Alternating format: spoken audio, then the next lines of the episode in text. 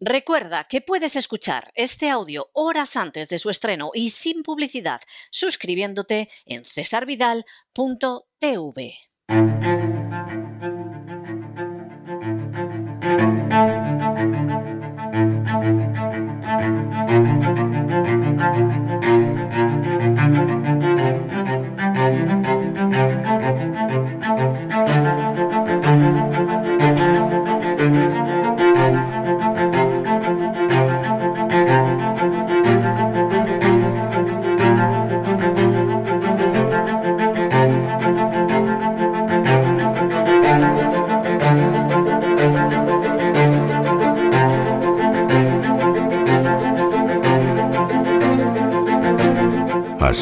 España, con César Vidal y Lorenzo Ramírez.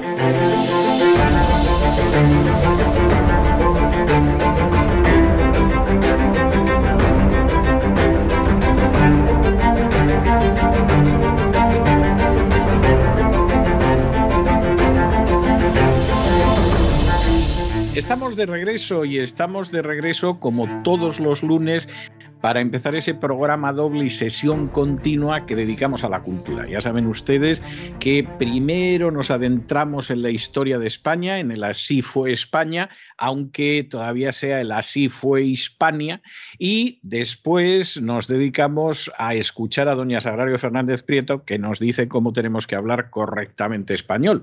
Cualquiera dirá que no hacemos por la cultura hispánica mucho, vamos, más que cualquier otro programa de radio que pueda haber en otra parte del mundo, en un programa que no es de por sí cultural, sin embargo dedicamos mucho espacio a la cultura y de manera muy especial a esa cultura que es en esa lengua maravillosa que es el español. Y entramos con la historia y como siempre, como siempre, a mi lado don Lorenzo Ramírez. Don Lorenzo, de nuevo muy bienvenido y muy buenas noches. Muy buenas noches, don César. Menudo compañero de viaje que se ha buscado usted. ¿eh? El, el capítulo de hoy he tenido que informarme previamente porque yo me he asustado. Yo cuando me dijo usted que íbamos a hablar de la tetrarquía, dije, ¿esto es legal? Eh, en primer lugar. está muy bien, está muy bien. Hombre, está muy bien, efectivamente, tiene usted razón. Y yo le comentaba hace un ratito que iba a empezar contando una anécdota y una anécdota actual que seguramente usted recordará, fue muy poquito antes de que yo me exiliara de España y nos enteramos gracias a un alemán, porque si nos tenemos que enterar gracias a los compañeros españoles, no nos enteramos en absoluto. Compañeros lo mismo periodistas que sindicalistas. Y es que cuando se estaba llevando a cabo los ajustes que había que llevar a cabo Mm, después de la crisis del 2008, que encima en España empezó el 2007 para más mm. delito, pues los sindicatos europeos se reunieron y entonces les dijeron a los sindicatos españoles, a comisiones obreras y a UGT, a UGT y comisiones obreras, que aceptaran flexibilizar ciertas cosas y que aceptaran ciertas reformas, porque había un riesgo real de que la situación económica y social se deteriorara tanto en Grecia, España y Portugal que al final los militares tuvieran que tomar el poder para mantener el orden en las calles. Claro, esto se lo dijeron los sindicatos europeos a los españoles, los españoles se callaron como ramonetas y al cabo de dos años eh, creo que era el vicepresidente de los sindicatos alemanes, lo soltó y dijo, ya les hemos contado a nuestros compañeros españoles, portugueses y griegos que, hombre, que sean un poco sensatos y un poco flexibles porque la situación del país se puede poner tan mal que al final van a tener que salir los tanques a la calle para poner orden. Claro, esto, que los de UGT y comisiones, por supuesto, se callaron. también, les dijo, que se financiaran con las cuotas de sus afiliados. También, también incluso fue terrible eh, porque en un momento determinado el alemán les dijo, eh, ¿por qué no os financiáis con las cuotas de vuestros afiliados? y por qué? Y el otro, hombre, porque así seríais independientes. Y claro, los otros ahí ya ni respondieron, como diciendo, desde luego los alemanes, qué cabeza más cuadrada tienen, es que no, esto no puede ser, etcétera, etcétera. Pero cuento la anécdota porque lamentablemente, claro, hay gente que esto, esto lo ha contado siempre pro domo sua y en beneficio suyo, como era el caso de Oswald Spengler, que decía que al final la civilización siempre la acababa salvando eh, las bayonetas de los soldados, ¿no? Y entonces esto es muy discutible, pero no cabe la menor duda de que en ciertas situaciones de crisis profunda del sistema, al final tiene que haber una solución de fuerza y por razón natural la solución de fuerza pues son los militares. ¿eh? Sí, Manu, Manu Militari y además, militari. además estamos, hablando de una época, ya no en la de los sindicatos, sino en ese siglo, siglo III después de, de Cristo, ¿no? Donde esa diferencia entre el gobierno y el ejército, pues eh, evidentemente, o esa separación no se, no se había producido había una cierta separación, ¿eh? también es cierto, supongo que íbamos a hablar un poco de ello, pero estábamos en un momento en el que había invasiones, lo comentamos el otro día, en las fronteras, en lo que se conocía como el Limes, ¿no? Que era Limes, la frontera ¿no? del imperio, eh, decadencia absoluta en ciudades, eh, colapso de comercio, colapso de las comunicaciones, que esto también es importante, sistema monetario. fiscal absoluto, sistema monetario pobreza galopante, inflación incontrolable, es. decir, todo, todo suena bastante, bastante del periódico de hoy. Y claro, al final a esta situación empieza a detenerse eso que se ha dado en llamar la gran anarquía, cuando en el año 285 la diadema imperial se la ciñe un señor que se llamaba Cayo Aurelio Valerio Diocleciano Augusto, para que nos entendamos, Diocleciano y, punto, que, claro, que efectivamente además es un personaje eh, que, que, se hace con el poder cuando tiene 40, 41 años y que decide poner orden y como es un militar, efectivamente va a poner orden. De Curtido, además, en la nube, además, Exactamente. Personaje que además pone fin a medio siglo de anarquía. Es que se dice pronto. O sea, el Imperio Romano había sido algo tremendo. El último capítulo que dimos sobre los Bagaudas ya dice mucho de cómo estaba todo. Y en ese momento Diocleciano decide contener la, y además contener manu militari la descomposición del imperio y empieza lo que algunos consideran que es el Bajo Imperio. Cuando empieza el Bajo Imperio es discutible entre los historiadores, hay quien piensa que empieza con Diocleciano, hay quien piensa que empieza con la crisis del siglo III, pero en cualquiera de los casos, verdaderamente el desafío que se encuentra Diocleciano es enorme y él está decidido por la vía de las armas, pero al mismo tiempo por la vía de una serie de reformas a evitarlo. Eh, Diocleciano era de esos militares que ha habido en la historia que son la excepción, ¿eh? en contra de lo que se creen algunos, son la excepción, que en un momento determinado articulan reformas civiles para enfrentarse con las situaciones. A algunos les sale bien y a otros les salen fatal. Yo viví una época de la historia de España en que la idea de un militar gobernando no es que fuera indiscutible, porque había un dictador que era un general, sino que es que había mucha gente que pensaba que la única forma de gobierno que funcionaba era un militar. Bueno, pues históricamente eso no es verdad. Es decir, ha habido militares de una enorme talla, pero posiblemente el militar de mayor talla que ha habido gobernando, que se llamaba Napoleón, era un señor que decía que con las bayonetas se puede hacer todo salvo sentarte encima de ellas. Lo cual, y sí, y teniendo en cuenta que él fue un gran reformador civil y fue un personaje de extraordinario talento político y de extraordinario talento institucional, y vamos, le da cien vueltas a, a muchísimos otros generales que hayan estado en el poder, pues efectivamente él sabía de lo que hablaba. Eh, durante el siglo III, como vimos en su momento, la industria y el comercio se desarticuló totalmente, la economía se centró en la agricultura, pero en una agricultura que giraba en torno al latifundio y al colonato y a la servidumbre.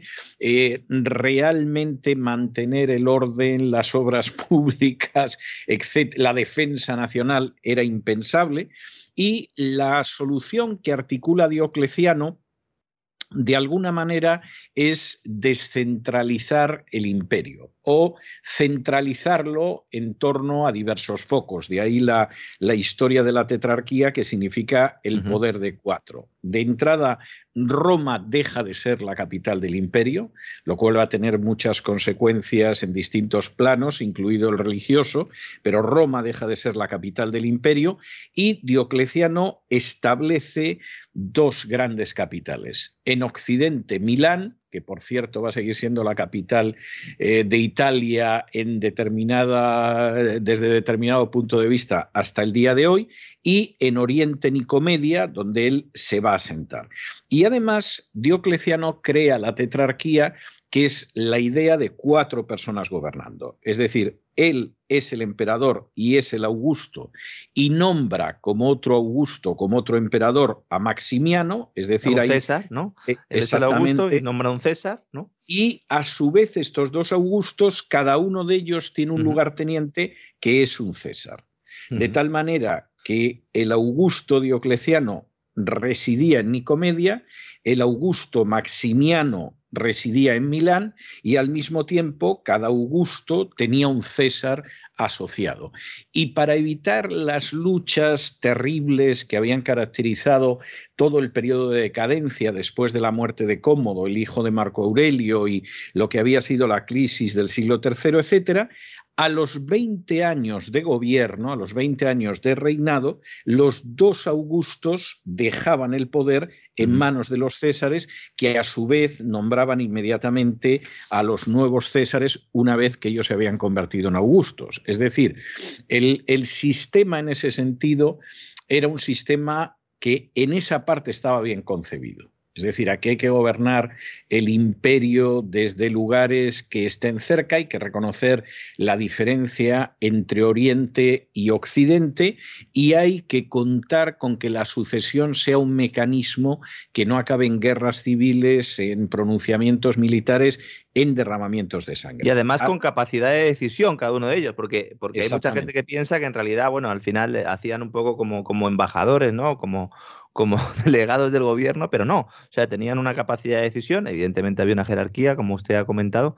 Luego hay un elemento importante también, y es que la reforma en realidad fue gradual, es decir, eh, Diocleciano no llegó con el modelo hecho, dijo quiero hacer esto, no. Lo cual es positivo porque implica que a través también ¿no? de un poco de esa propia evolución y de esa propia ensayo-error, de ese empirismo, pues se encontrar una organización política que respondió a los intereses y que se podría decir, yo no sé si es ir muy lejos, que salvó por lo menos al imperio en, en, no, al imperio, al imperio lo salvó para un siglo, ¿eh? no, sin, no sin convulsiones después de Diocleciano, como tendremos ocasión de ver, pero efectivamente esto al imperio le da un siglo y pico de aguantar. ¿no? Junto con esa, esa nueva estructura del poder político, hay otro elemento que Diocleciano es consciente de ello, como algún otro emperador espabilado que vendría después, y es el hecho de que hay que tener un elemento ideológico importante que sirva de cimiento al imperio. Que en el caso de Diocleciano es la idea de tener un poder imperial que sea igual que el de los monarcas orientales. Es decir, el César ya era Dios, pero a partir de ahora se resalta todavía más el papel de señor, de dominus, de ahí que se le llame el dominado también a este periodo histórico, tenía que ser tratado como Dios, sus imágenes tenían que ser adoradas, nadie se podía acercar a ellos sin eh, doblar las rodillas, sin ponerse de rodillas, etcétera, etcétera, lo cual era muy inteligente a la hora de controlar atentados, ¿eh? porque claro, eh, saltar de que estás en rodilla, de rodillas hacia el emperador ya es más complicado que si estás de pie y te abalanzas sobre él, o sea que incluso en estas medidas había cuestiones de ese tipo y efectivamente Diocleciano tiene tiene una idea del poder que es oriental y que, como veremos la semana que viene, le va a llevar a desencadenar la persecución más terrible contra el cristianismo. Diocleciano inicia también medidas, y esto es muy importante en el caso de España, de reorganización administrativa. Es decir, Diocleciano divide el imperio en 12 grandes circunscripciones, en 12 grandes mm, zonas administrativas que se llaman diócesis, Mira tú por dónde, de dónde viene el término de hecho, He, tenido yo problemas documentándome porque estaba yo traduciendo mal y efectivamente. diócesis. Cada diócesis la gobierna un vicario Mira tú por dónde determinada nomenclatura de la Iglesia de Roma tiene un origen de, un emperador que exigía que lo llamaran Dios y luego además cada diócesis estaba dividida en provincias. Por ejemplo, en el caso de la diócesis de Hispania o de España, había seis provincias. Estaba la tarraconense, la cartaginense, que tomaba una parte del norte de África, o sea, lo de Ceuta y Melilla no es un invento del imperialismo español, viene desde, desde los romanos, la Bética, la Lusitania, la Galecia, la Mauritania tingitana, que tomaba esa parte del norte de África, eh, de hecho, buena parte de lo que ahora es Marruecos, y a partir a pesar, eh, perdón, entonces, a pesar de que había una diócesis de África, es decir, Efectivamente. No, es, porque se le diera ese trocito, no, no es porque se le diera ese trocito y ya está, y el resto, no, no, no, hay una diócesis, diócesis de África, pero el norte de, de, Marruecos estaba unido a Hispania. En fin, esto, esto no puede ser más claro. Y no lo poblaban eh, precisamente solo los Mauri, ¿no? O sea que esto es cierto. A partir del año 400, porque la geografía pesa mucho, a esa diócesis de Hispania se le une una séptima provincia que era la Baleárica, que son las Baleares. Es decir, al final al final es que la geografía es la que es, por muchas vueltas que queramos darla, y Cataluña, por más que les pese a muchos, pues es parte de España desde antes de que España existiera como tal, y pasa lo mismo con las Vascongadas y pasa lo mismo con el norte de Marruecos. Es decir, esto no tiene más vuelta de hoja. Y luego se dividía, ¿no? Eh, eh, a partir de Tesalónica, bueno, a partir de lo que sería hoy Grecia, ¿no? La parte oriental, ¿no? Y por el otro lado la parte occidental, ¿no? Efectivamente. las dos divisiones principales. Sí, hay que, hay que recordar también que la capital de la diócesis española estaba en Hispalis, es decir, estaba en Sevilla. Sevilla. Es para pensarlo, es para pensarlo. Ahí es donde residía el vicario que gobernaba la diócesis. Y luego al frente de cada provincia de las que hemos hablado, la Bética, la Lusitania, la Tarraconense, etcétera, había presidentes lo cual hay que reconocer que es llamativo. Y por supuesto, por si alguien se piensa que ciertas cosas son de ahora, como había presidentes al frente de cada provincia, en cada provincia había una manada de burócratas y funcionarios que desempeñaban funciones. Entonces, vamos a ver, yo personalmente estoy convencido de que la historia de España es eh, un flujo hacia la atomización al que luego sigue una cierta centralización. Eh, nunca ha conseguido España la centralización perfecta, por más que muchos hablen del centralismo, no. Por regla general, España ha pasado más tiempo en la atomización y en las fuerzas centrífugas que en un intento de centralización y gracias además a la Iglesia Católica y a las oligarquías locales, España nunca ha tenido un ordenamiento como el francés, por ejemplo, que seguramente hubiera funcionado muy bien, pero lo que sí es obvio es que los gastos públicos se multiplicaron enormemente, porque con una corte en Milán y otra mm. corte en Nicomedia, y luego las diócesis y las provincias y los funcionariados, pues evidentemente esto aumentó, con lo cual eh, la reforma que debería ayudar a gobernar mejor el imperio, etcétera, pues tuvo malas consecuencias porque eso había que mantenerlo. Y para mantenerlo, Diocleciano se metió en una reforma fiscal que era de campeonato, porque de entrada los impuestos subieron. De hecho, eh, hubo un impuesto combinado en el caso del campo, que cada individuo debía pagar primero una capitación personal, es decir, un impuesto por ser él, esto parece el impuesto de autónomos. Que, Yugatio Capitatio versión. Y luego llegaba la Yugacio, efectivamente, la yugación, que eso era además por el monto del terreno, lo que producía, etcétera, etcétera. Pero, fíjese que cucos, lo primero que hicieron antes de eso fue hacer un catastro, una, una actualización del catastro. Claro. Y censos de personas. Por eso yo siempre digo, sospechemos, cuando ya, cuando hay censos de personas, cuando nos quieren, hay proyectos internacionales para crear identidades digitales y estas cosas, siempre que nos quieren censar, es como las vacas, nos quieren marcar para ordeñarnos, efectivamente, ¿no? Y fue lo que hicieron. Y entonces crearon ese impuesto organizado como tasa fiscal por unidad de riqueza imponible, que se unió a una reforma monetaria que se limitó básicamente a crear nuevas monedas y que no, no detuvo el proceso inflacionario que al final muchos piensan que es lo que se lleva al imperio por delante. Bueno, contribuyó muchísimo. Entre eso y la inmigración descontrolada, el imperio efectivamente desapareció cada cual que saque sus lecciones.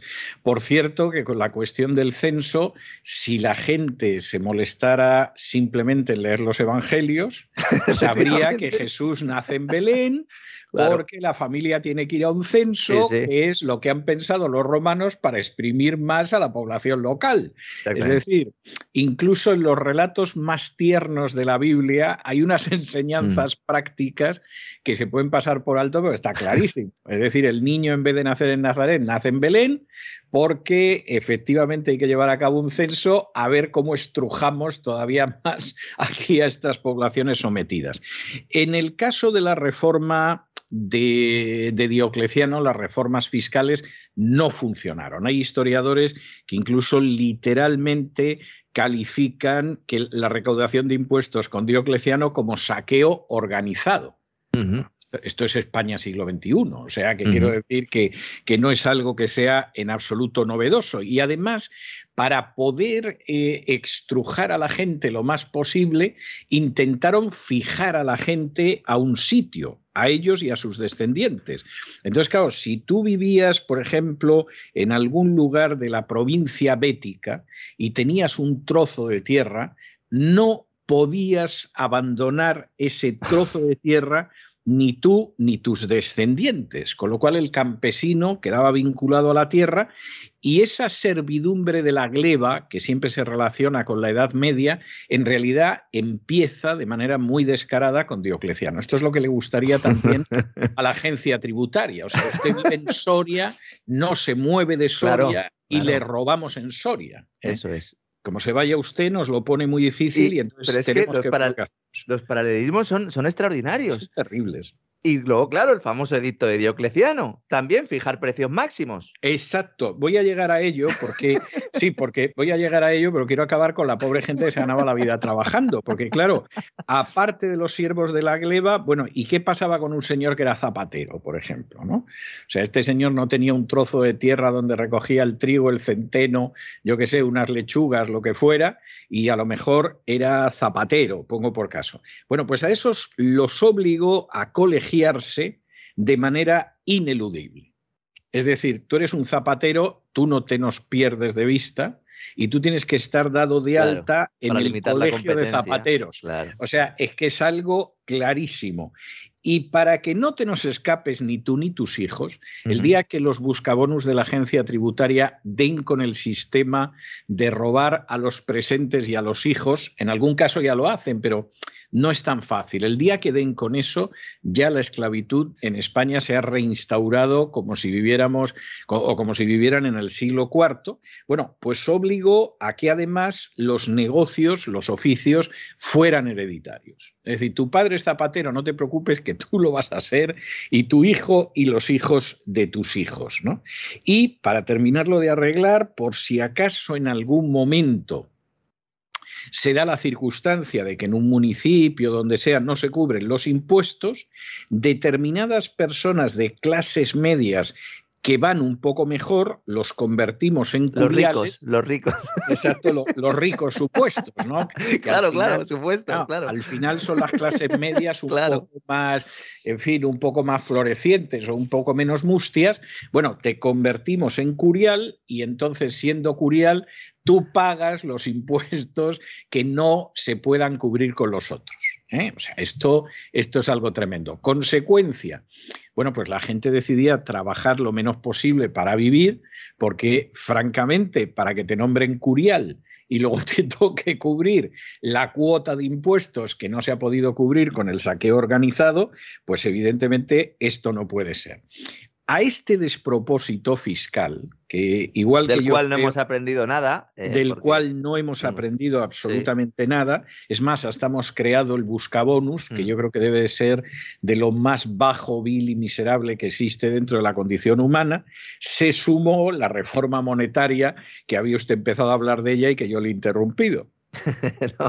no, es que, eh, eh, por un lado, eh, se habla de reforma monetaria incluyendo ese control de precios y salarios, que, supongo que hablaremos ahora, pero sobre todo, él vende que va a hacer una reforma monetaria cambiando las monedas. Entonces, crea una serie, en unas nuevas monedas, en algunas de ellas les quita plata, les quita contenido de plata, es decir, un fenómeno aún más inflacionario, con lo cual no va a ningún lado, y luego el famoso edicto de Diocleciano, que fija precios y salarios, y que voy a recomendar un libro, voy a aprovechar hoy, voy a recomendar un libro yo. Por favor. Que es un libro muy bonito que se llama 4.000 años de control de precios y salarios.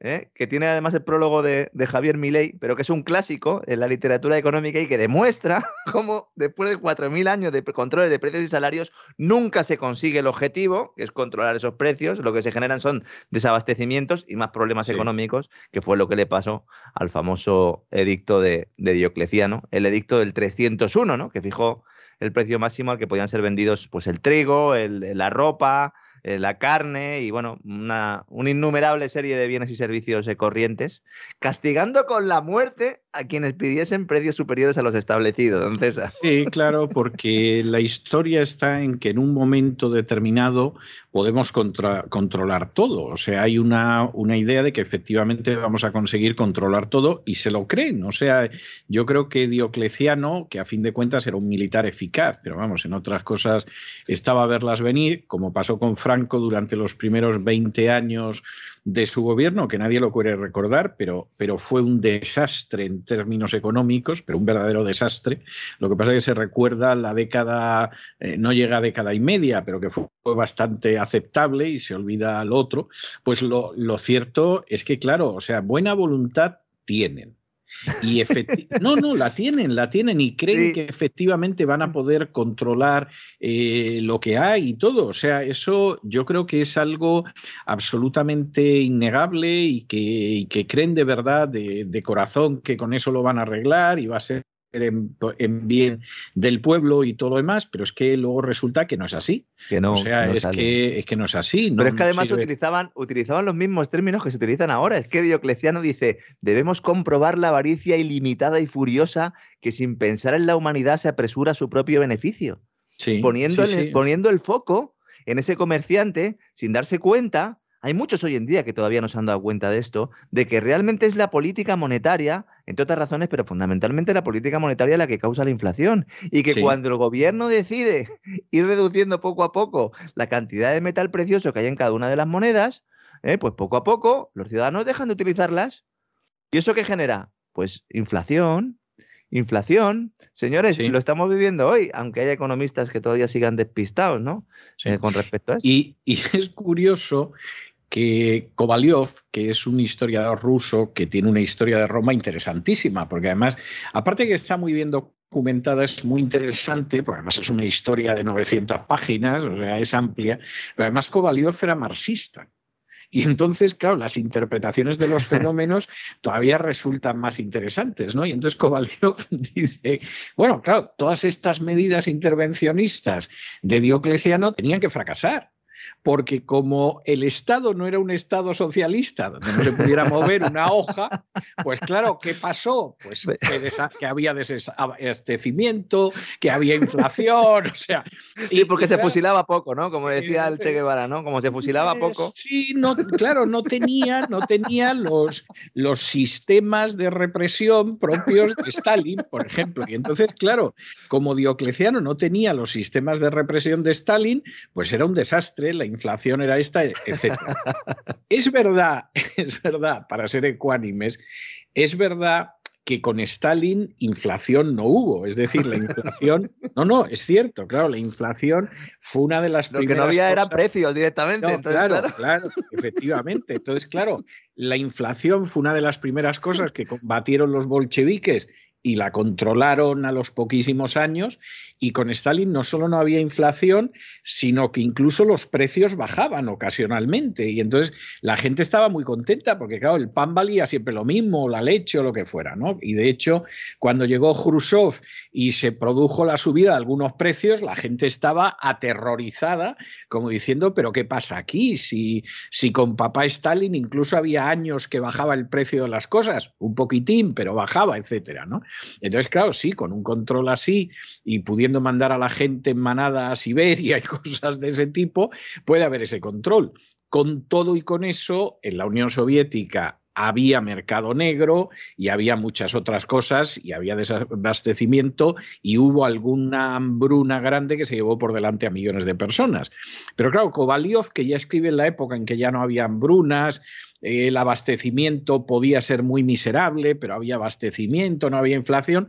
Pues claro, dice, claro, pero que esto pasa con Diocleciano. Diocleciano al final no tenía los instrumentos del Estado socialista y claro, aquí había desabastecimiento, había inflación, esto era un desmadre. Bueno, en cualquiera de los casos, las medidas fiscales y bueno, al final, al final lo derogó, que no, no lo hemos contado, al final lo tuvo que derogar porque claro, desaparecieron todos los bienes, nada estaba a la venta y dijo, oiga, ¿esto qué es? Voy a, voy a acabar con el. Efectivamente, o sea, al final, pues el mercado negro era espantoso, había Seis años duró, seis años. Pues, pues nada, que vuelva otra vez el mercado, porque es que aquí no hay manera de encontrar nada, y aquí queriendo ir en contra de los acaparadores, lo que estamos haciendo es la fortuna de los acaparadores, que es algo que tampoco se suele aprender en, en estas cuestiones. Y claro, hubo que abolir las normas. Y los precios se estabilizaron, ¿eh?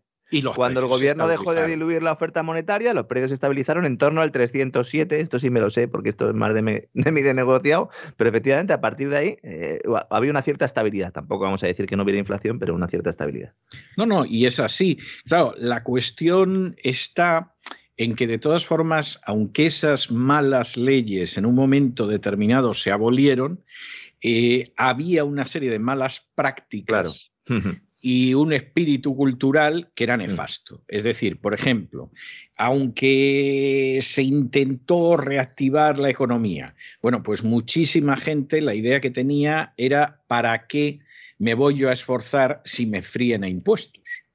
¿Y para qué me voy a, voy a trabajar más si resulta que hay un salario mínimo que puede ser más o menos sustancioso, más bien poco, pero es un salario mínimo, pero no puedo conseguir ingresos más allá de, de, determinado esfuerzo. Y entonces, pues mira, no trabajo, vivo con esto, me libro de ser un curial y yo no quiero líos. Claro, el efecto que eso tiene sobre la creación de riqueza en una sociedad y sobre la prosperidad, pues es absolutamente desastroso, nefasto. Hay un último capítulo de Diocleciano, porque Vamos a ver, Diocleciano es un personaje con luces y sombras. Consiguió acabar con las guerras civiles, que no es poco, consiguió crear un mecanismo que al menos durante unos años evitó las luchas intestinas en el imperio. No cabe la menor duda de que trajo el orden y la paz, porque las bayonetas en ese sentido eh, suelen ser muy respetadas, no sé si tan respetables, pero sí, sí muy respetadas, pero evidentemente creó toda una cultura de trabajar lo menos posible, de burócratas y funcionarios que no trabajaban, pero que vivían del espolio, y de recaudadores de impuestos que no eran nada más que ladrones, que efectivamente eso para Roma fue nefasto. Pero hay un capítulo que lo vamos a ver la semana que viene que tiene que ver con el hecho de que además Diocleciano en un momento determinado decidió perseguir a los cristianos. La semana que viene vamos a retomar el cristianismo donde lo dejamos, en la persecución de Nerón, vamos a ver qué fue sucediendo en España con el cristianismo y seguramente no la semana que viene, sino a la otra, hablaremos de la persecución de Diocleciano. Pero yo quisiera terminar con un pasaje escrito por Lactancio, que es eh, uno de los autores cristianos del siglo IV, donde habla de Diocleciano, mal, por supuesto, pero es interesante, es interesante la descripción que hace de Diocleciano y por qué habla mal de Diocleciano. Dice así el pasaje. Cada uno de los cuatro soberanos, está hablando de, esos cuatro miembros de la tetrarquía, los dos Augustos y los dos Césares subalternos, mantuvo a su disposición él solo más soldados que los que tuvieron los emperadores anteriores en todo el imperio. Los impuestos aumentaron en forma inaudita. El número de los que recibían era mayor de aquellos que lo pagaban, de modo que los colonos arruinados abandonaron la tierra y los campos quedaron sin cultivar. Todavía peor resultó el hecho de que todas las provincias fueran divididas en partes y que a cada región y a cada ciudad se enviara una multitud de funcionarios y de cobradores de impuestos, cosa que no fue en absoluto favorable para la sociedad. Esta gente solo trajo consigo cadenas, exilios y una corrupción acompañada de violencias crueles. Es tremendo que la crítica de Lactancio no sea la crítica de que Diocleciano era un pagano no. ni palabra. No, no. Esta gente era un desastre, en primer lugar, porque los impuestos aumentaron de una manera espantosa. En segundo lugar, porque la gente que pagaba impuestos era menos que aquellos que de alguna manera sacaba algo. En tercer lugar, porque esos impuestos quebraron la economía, como se pudo ver en el caso de los pobres colonos. En cuarto lugar, porque además apareció una cantidad de funcionarios y vagos adscritos a la administración que eso no había quien lo pagara. Y en quinto lugar, porque lo peor de todo eran los recaudadores de impuestos que no eran nada más que ladrones con carnet de funcionarios de la agencia tributaria.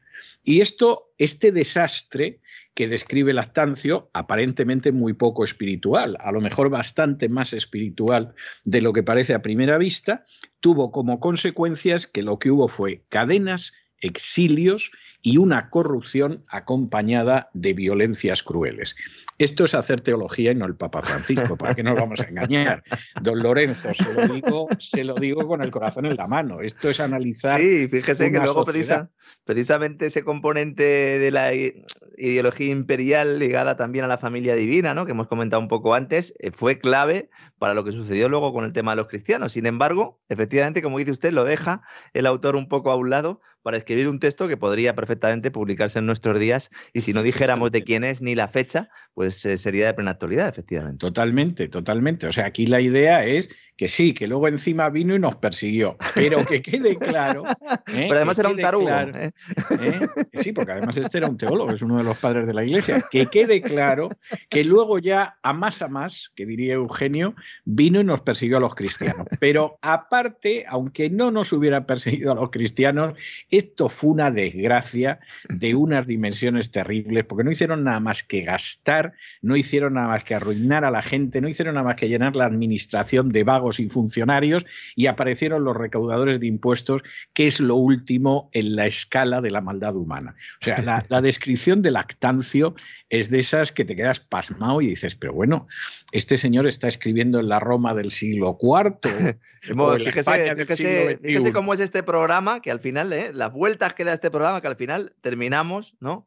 Eh, con usted alabando a un doctor de la iglesia. Fíjese. Bueno, porque como decía, como decía como decía en su momento, y lo decía muy bien Menéndez Pidal, que era un gran historiador, un gran medievalista, sí, hombre, la historia no se repite, pero la condición humana siempre es la misma, como diciendo, por claro que encuentras cosas que, son así, porque en última instancia, pues esto... Como me pasa a mí con Keynes, ¿no? ¿Verdad? En alguna ocasión, ¿verdad? O incluso con el propio Marx, del que hemos hablado y hemos dicho cosas, eh, en realidad, yo creo que más bien enfocadas a la hora de alabar sus puntos buenos de la que le hacen los, sus propios seguidores. ¿no? La verdad es que ha sido un placer eh, este viaje hoy con usted, don César. Y bueno, pues al final me he enterado, me he enterado de lo que era la tetrarquía. ¿eh? había piratas también, no lo hemos mencionado, había piratas por la zona de Mauritania, por allí. De hecho, tuvo que venir, tuvo que venir Maximiano a poner un poco de orden. ¿verdad? Le envió Diocleciano por aquí. Maximiano, que nadie piense que era un estadista, este era un hombre bastante poco instruido, pero, pero de confianza, amigo de armas. ¿eh? Es así, es así, es así. en fin, esta es, esta es la historia que hay y desde luego eh, da para pensar y sobre todo para darnos cuenta de que la historia es muy útil. El problema es que como la gente o mm. la olvida o peor aún no la ha conocido nunca, pues estas cosas finalmente eh, se pasan de largo y luego con decir leyenda negra, leyenda negra, parece que se ha arreglado algo, ¿no? Ha rebuznado nada más. En fin, eh, hasta mañana, Dios mediante. Un fuerte abrazo, don César, hasta mañana.